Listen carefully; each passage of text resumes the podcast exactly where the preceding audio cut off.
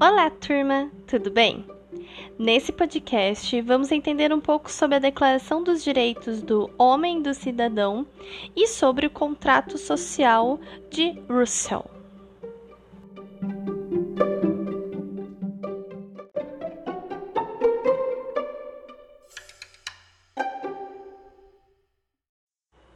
Bem, a Revolução Francesa, na verdade, muitos historiadores afirmam que foram várias revoluções de uma só. Vocês vão perceber no decorrer das semanas que ocorreram muitas mudanças de formas de governos até se chegar a Napoleão Bonaparte, né? Então é como se tivessem várias revoluções dentro de uma grandiosa Revolução Francesa com esse nome, né? Vocês já viram a primeira revolução que foi é, que vocês viram na semana passada, que foi muito caracterizada pela tomada da Bastilha, né? E aí, né, de acordo com, com essa revolução que aconteceu, é, foram feitas algumas coisas, principalmente a Declaração dos Direitos do Homem e do Cidadão. Então, é, tentando conter as agitações populares que acabaram tomando conta de toda a França, a Assembleia Nacional, que foi controlada pela grande burguesia mercantil e industrial, ela aprova sim o fim dos direitos senhoriais, ela aprova o fim do dízimo e dos tributos feudais, mas para libertar-se das terras, os camponeses eles deviam pagar uma taxa de resgate aos senhores. Então, de certa forma, era mais um tributo que foi imposto a esses camponeses, né? As resoluções da Assembleia Nacional Constituinte aboliram então os privilégios feudais que remetiam à Idade Média, e assim também acaba com aquela sociedade rigidamente hierarquizada do antigo regime. Todas essas resoluções, elas vão ser reafirmadas em 26 de agosto de 1789, com a criação da Declaração dos Direitos do Homem e do Cidadão, que tinha 17 artigos e estabelecia principalmente a liberdade de expressão e culto e o direito à propriedade, à segurança e à resistência a qualquer tipo de opressão. Também era uma declaração que previa que todo ser humano, todos os homens eram iguais perante a lei. No livro didático de vocês, lá na página 96, vocês têm os 17 artigos dessa declaração, todos na íntegra. Os mais importantes são, vamos falar só sobre alguns, né? O artigo 1, na verdade, está a partir da página 96. O artigo 1, que diz que os homens nascem e são livres e iguais em direitos, as distinções sociais só podem fundamentar-se na utilidade comum. Então, todo mundo nasce livre e todo mundo é igual nos direitos que tem, né? O artigo 4, também é muito importante. A liberdade consiste em poder fazer tudo que não prejudique o próximo Assim, o exercício dos direitos naturais de cada homem não tem por limites senão aqueles que assegurem aos outros membros da sociedade o gozo dos mesmos direitos. Estes limites apenas podem ser determinados pela lei. Então, a liberdade você pode fazer tudo a menos que você não prejudique o outro que você não prejudique o próximo. Então, tudo que você fizer fora da lei, a mais, que você vai estar prejudicando outra pessoa, aí não é seu direito. Aí não é liberdade, aí você já está ultrapassando. Então, a liberdade é você poder fazer tudo o que você quiser, contanto que seja bom para você e para os outros. Não prejudique ninguém em cima disso, né? Não prejudique ninguém com essa sua ação. Senão, você vai estar sendo o contrário de novo. Isso não é liberdade, isso é abuso, né? Outro artigo muito interessante é o artigo 6, que prevê que a lei é a expressão da vontade geral. Todos os cidadãos têm o direito de concorrer, pessoalmente ou através de mandatários, para sua formação. Ela deve ser a mesma para todos, seja para proteger, seja para punir. Todos os cidadãos são iguais a seus olhos e igualmente admissíveis a todas as dignidades, lugares e empregos públicos, segundo a sua capacidade e sem outra distinção que não seja das suas virtudes e dos seus talentos. Então a lei ela é, ela tem que ser boa para todos. Ela tem que ser unânime. Ela tem que ser favorável e ela tem que punir a todos, independente da classe social, independente da renda, independente de qualquer coisa. Ela tem que ser idêntica para todos os seres humanos. E como ela tem que, é, essa lei, ela tem que ajudar o que a população quer, né? Ela tem que dar o que a população quer, o que a população deseja. E visto isso, a população então também tem que ser responsável, tem que ajudar a fazer essas leis, tá? O artigo 11, 11, que vai ser o último que a gente vai falar aqui, também é muito interessante. Ele prevê que a livre comunicação das ideias e das opiniões é um dos mais preciosos direitos do homem. Todo cidadão pode, portanto, falar, escrever, imprimir livremente, respondendo, todavia, pelos abusos dessas liberdades nos termos previstos na lei. Então, todo mundo pode ter liberdade de expressão, liberdade de expressão e comunicação, em todos os meios, falando, escrevendo, publicando artigos, fazendo músicas, o que bem entender. Todo mundo tem direito a essa liberdade de expressão aquela mesma coisa da outra. É a liberdade de expressão, a menos que você esteja restringindo alguma lei, você esteja é, fazendo algo fora da lei, falando alguma coisa que não deve. A partir do momento que você está prejudicando outra pessoa, aí já não é muito liberdade. Então, também é um artigo muito interessante.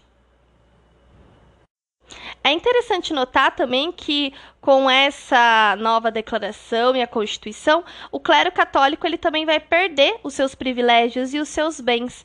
A Constituição Civil do Clero, que foi aprovada em 1790, vai acabar com a cobrança do dízimo e vai confiscar as terras da igreja, vai tomar de volta as terras da igreja. Muitas igrejas, elas vão acabar sendo transformadas em granjas, estábulos ou até em salas de reuniões dos clubes revolucionários. O, a partir desse momento, os padres e os bispos eles deviam ser eleitos pelo, pelo povo e eles deviam ser pagos pelo Estado na condição de funcionários públicos. Lá em setembro de 1791, os deputados vão aprovar uma nova constituição para a França, que aí vai acabar sendo um pouco vai ter uma contradição entre a Declaração dos Direitos do Homem e do Cidadão e essa nova Constituição, que vai prever o poder do monarca subordinado à Constituição e dividido em três instituições básicas independentes, né? O executivo, o legislativo o judiciário, até aí tudo bem. O voto censitário, ou seja, só podiam votar os cidadãos que tinham determinada renda. Isso acaba entrando um pouco em conflito com todo mundo tem direito. Como assim, né? A manutenção da escravidão nas colônias francesas, como Haiti, também é algo que entra em contradição. Como que na Constituição continua tendo escravidão é, no Haiti e o, a Declaração dos Direitos do Homem e do Cidadão prevê liberdade para todo mundo? É um pouco contraditório. E também vai ter a extinção das restrições mercantilistas e feudais, favorecendo assim o livre comércio. É óbvio que a gente consegue notar né, que as medidas aprovadas demonstraram o domínio da grande burguesia nessa primeira fase da Revolução. Então, de certa forma, não foi uma revolução ainda do povo. O povo mesmo, camponês pobre, não acabou sendo beneficiado com essas novas leis. Está sendo beneficiada aquela burguesia, entendeu? Aquela classe que já, tá, já tinha dinheiro, mas faltava status. Essa sim vai ser favorecida, mas os camponeses não, e isso vai gerar revoltas mais para frente. Acho que falando um pouco sobre essa declaração dos direitos do homem e do cidadão, vocês conseguiram notar algumas semelhanças com o iluminismo que a gente estudou, né? É, com aqueles ideais iluministas lá da Declaração da Independência dos Estados Unidos e também as ideias do John Locke, né? Só que a Declaração dos Direitos do Homem e do Cidadão, ela também tem muitas semelhanças com outro intelectual do século XVIII, o Jean-Jacques Rousseau. É, ele também era um iluminista, né? E ele foi muito, a ideologia dele foi muito refletida na Revolução Francesa e nessa Declaração dos Direitos do Homem e do Cidadão. O Rus, para o Russell, o homem ele nasceria bom, mas a sociedade é que acaba corrompendo este homem, tornando ele mal. Da mesma forma, ele também acreditava que o homem nasceria livre, mas é, por toda parte ele se encontraria acorrentado por vários fatores, como a sua vaidade, a corrupção do coração e outras coisas que ele se sentiria acorrentado de certa forma. Ele se tornaria escravo das suas necessidades e também daquelas pessoas que rodeiam ele. É, e aí, é claro que a gente se refere muito ao mundo das aparências, do orgulho, da busca pelo reconhecimento e pelo status. Mas mesmo assim, o Russell ele acreditava que seria possível sim pensar numa sociedade ideal. E é assim esses, esses conceitos de sociedade ideal que vão acabar influenciando a Declaração dos Direitos do Homem e do Cidadão. O Russell achava que essa sociedade ideal ela poderia acontecer por meio do contrato social. Esse contrato social prevaleceria a soberania da sociedade, a soberania política da vontade coletiva. Então, de certa forma, a sociedade é, escolheria os seus representantes e a melhor forma de governo que ela acreditava ser. Então, ela escolheria isso. E esse governo, então, governaria para a sociedade como um todo. Vocês conseguem ver que é uma relação de é, dar e troca, né? Você, ele escolhia e essa pessoa ia governar por todos eles, né? Uma outra coisa muito presente no contrato social é a questão da igualdade entre todos, do comprometimento entre todos. Então, você não olhar apenas para o que te faz bem, é, não olhar apenas para o que te favorece, mas pensar no outro, olhar para o outro. A felicidade da comunidade, a, é, a felicidade de todos será a sua felicidade também. Você tem que pensar em todos, todos têm que ser iguais, todos têm que estar comprometidos. É, a vontade do cidadão, ela deveria ser coletiva, deveria haver um interesse em relação ao bem comum e não é, somente em relação ao bem pessoal, ao bem da comunidade como um todo. Bem, para vocês entenderem mais sobre isso, vocês podem pesquisar um pouco mais sobre o contrato social, né? Uma obra do Gerald Bertre, Nicolas Henry Gerald Bertre, que em si chama, né, uma alegoria da revolução em honra de Jean-Jacques Rousseau. Também ela diz muito, ela conversa muito com a Revolução Francesa. É como se fosse uma representação dessa Revolução Francesa. Eu queria analisar agora nesse finalzinho um pouquinho com vocês. Ela tá lá na página 97 do livro didático de vocês, tá lá a obra. Só pra gente, enquanto vou falando, se vocês puderem olhar, acho que vai ajudar vocês, né? É, essa ó, alegoria, ela traz alguns elementos muito é, presentes tanto no discurso do Russell quanto na Revolução Francesa, né? É, então, Primeiramente, a gente tem o olho da razão, que está logo embaixo do retrato. Ele emana, ele transmite a luz que ilumina os símbolos da revolução. É, falando assim da representação do pensamento racional do iluminismo no meio de toda essa revolução, né? No canto inferior esquerdo, a gente tem o obelisco triangular, que era um dos é, que é dedicado a um dos precursores do pensamento moderno, a Galileu Galilei. Do ladinho, a gente também tem a árvore da liberdade, que está do lado desse bastão no meio, né? É, Conta-se que durante os anos iniciais da Revolução, as árvores, árvores né, elas eram plantadas pela França para representar a liberdade. Em cima também tem duas bandeiras da França, a bandeira nacional criada no século XVIII cujas cores dela representam vermelho, o povo francês, branco, o poder executivo e azul, o poder legislativo. Ao fundo dá para ver a guilhotina, que é um símbolo muito importante da Revolução Francesa.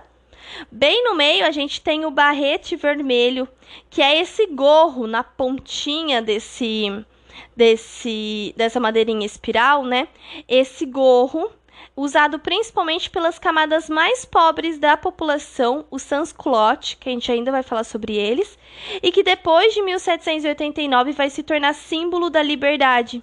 É, sustentando esse gorro vermelho a essa coluna, né? E nela tá escritas as palavras força, verdade, justiça e união, que simbolizam as virtudes fundamentais aos revolucionários.